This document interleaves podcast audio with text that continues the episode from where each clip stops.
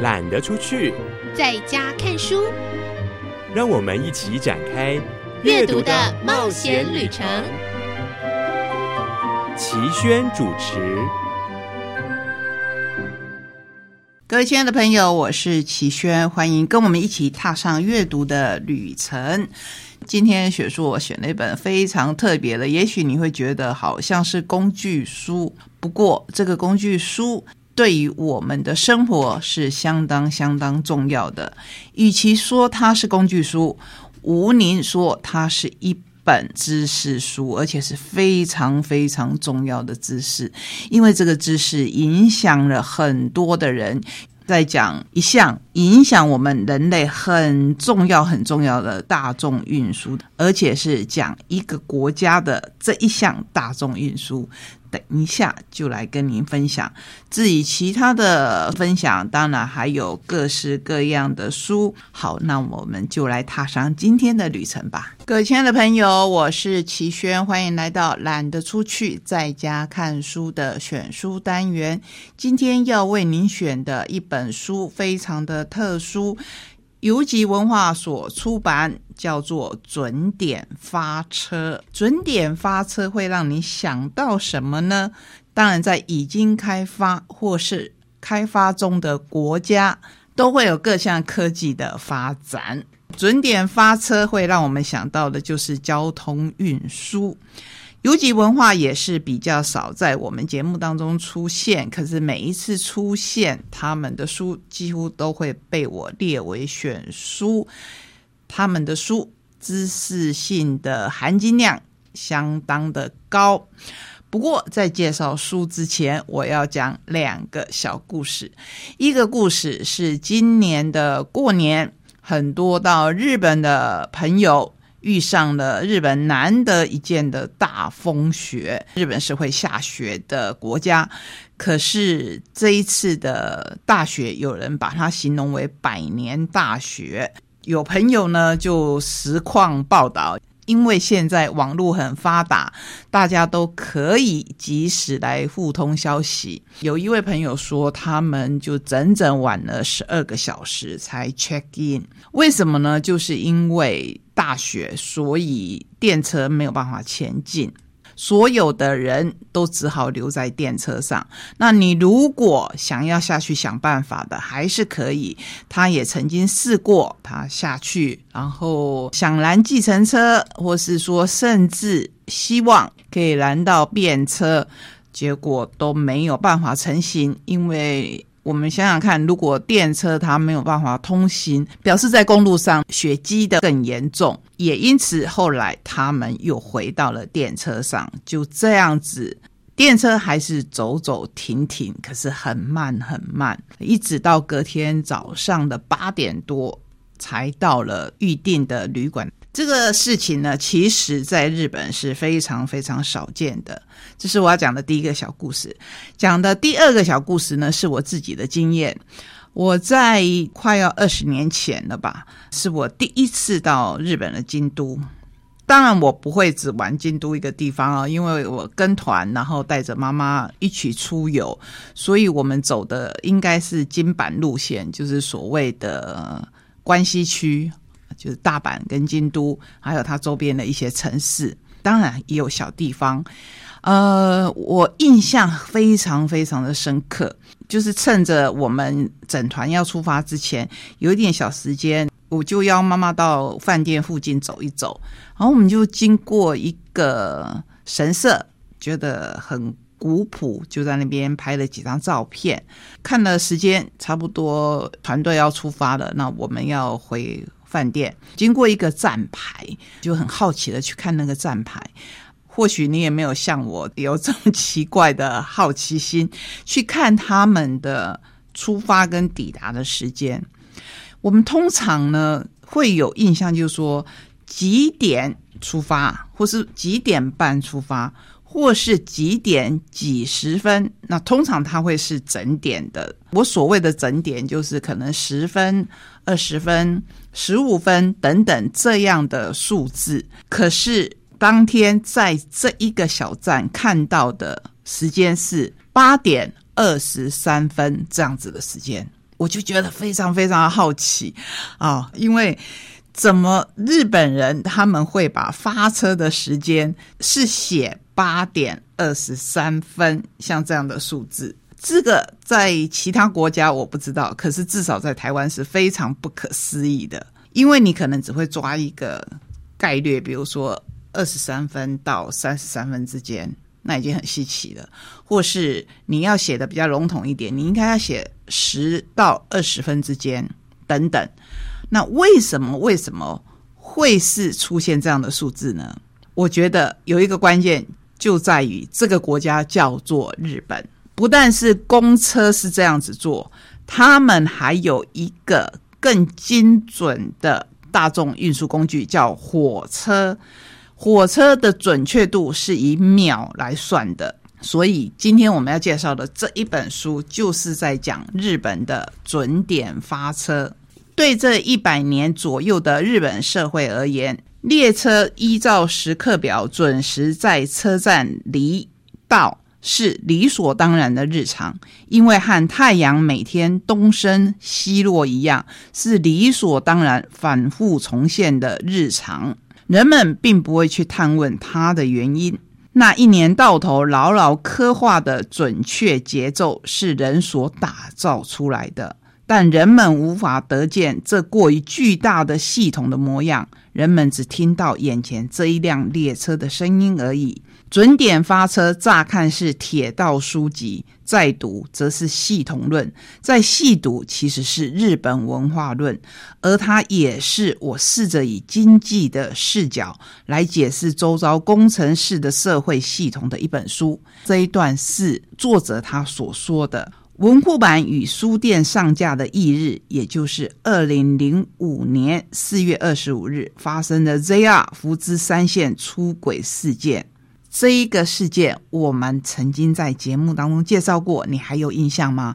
因为它跟我们的普悠玛事件非常的相似。我本来想用“羡慕”这个字眼，可是我觉得不是很精准。让我改换一个字眼，就是钦佩。我很钦佩日本人的精神，因为他们发生了事件以后一定会反省，所以我们会看到这一个事件事后的报道跟整理。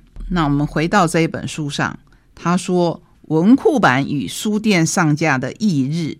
也就是二零零五年的四月二十五日发生的 ZR 福知三线出轨事件，因而有段时间本书被当成事故之书来阅读。也因为这个缘由，不知该说是幸运还是不幸，我也被视为是个十足的铁道迷。这是作者三富柚子他的说法。我们介绍一下这一位作者：一九五六年生，一九七九年庆应艺术大学经济学系毕业，修习数理经济学。一九八零年以时间为讨论主轴，论述政府与市场之间关系的论文。大政府还是小政府？获得日本经济新闻社选择的自由出版纪念论文优秀奖。自一九八三年起，为经济经营管理议题作家，以经济杂志为主，发表各种报道。后来因与铁道杂志书写报道，而与铁道结缘。二零零二年，就是这一本准点发车。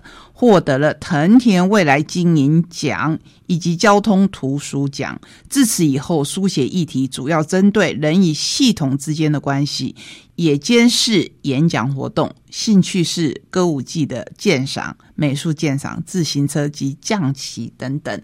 一个作家，我觉得他能够写出包罗万象的东西，或是写出很深入的东西，他一定是一个好奇心重的人，而且。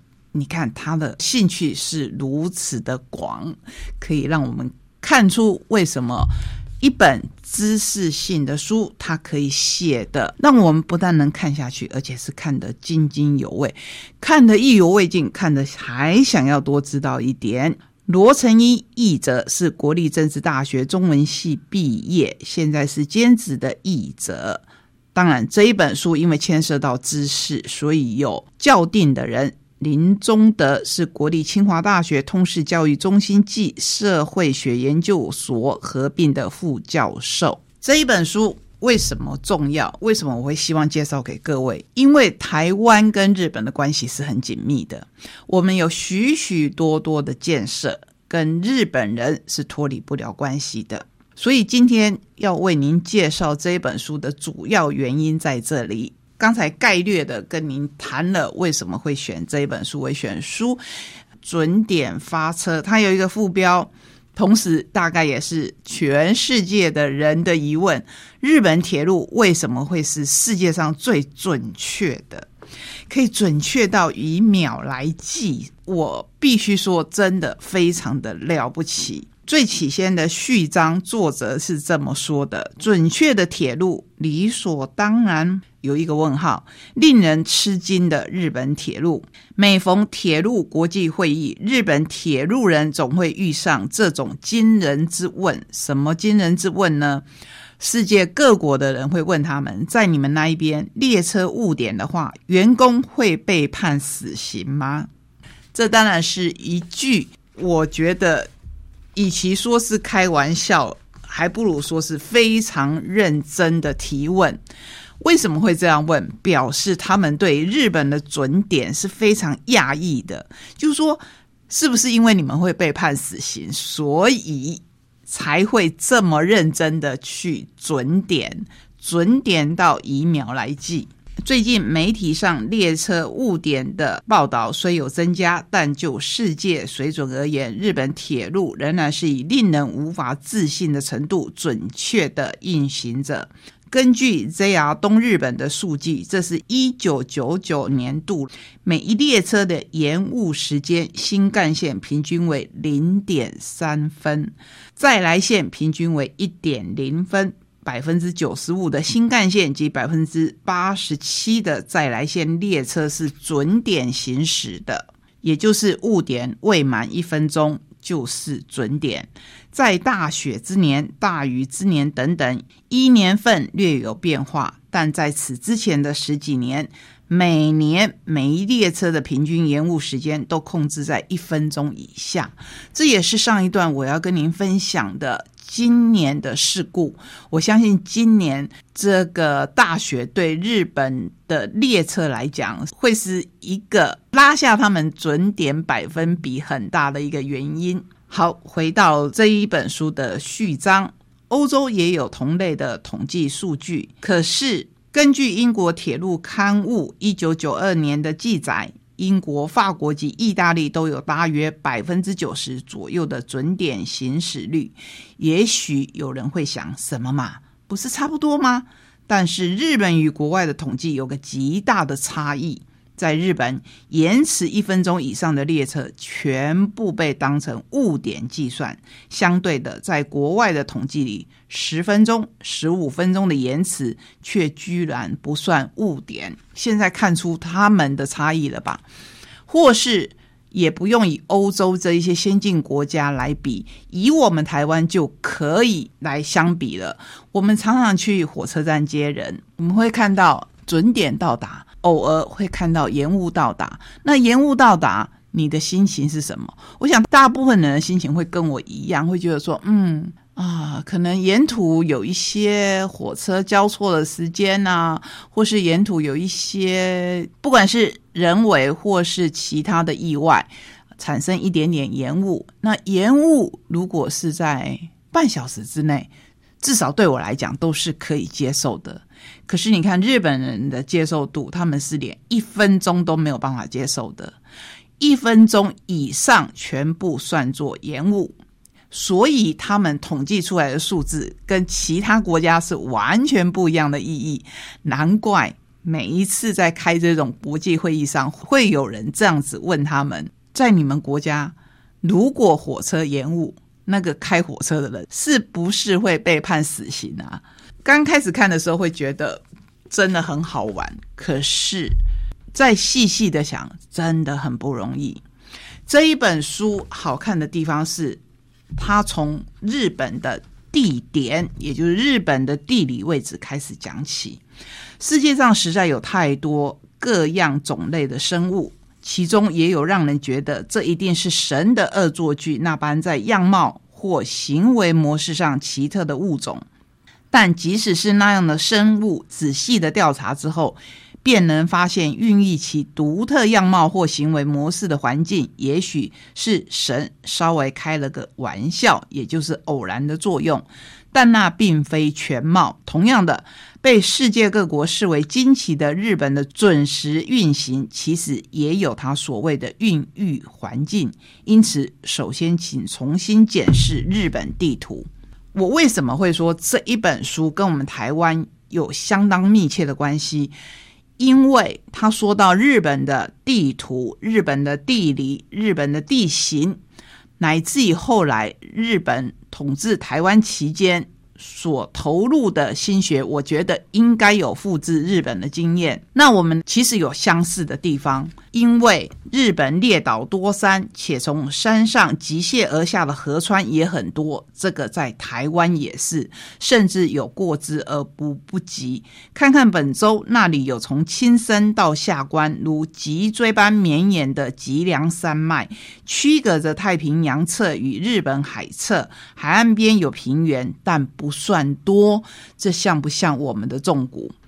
也有像陆中海岸那样。山脉往海边迫近，海岸线上没有平地的地方，这跟我们的东海岸又像不像？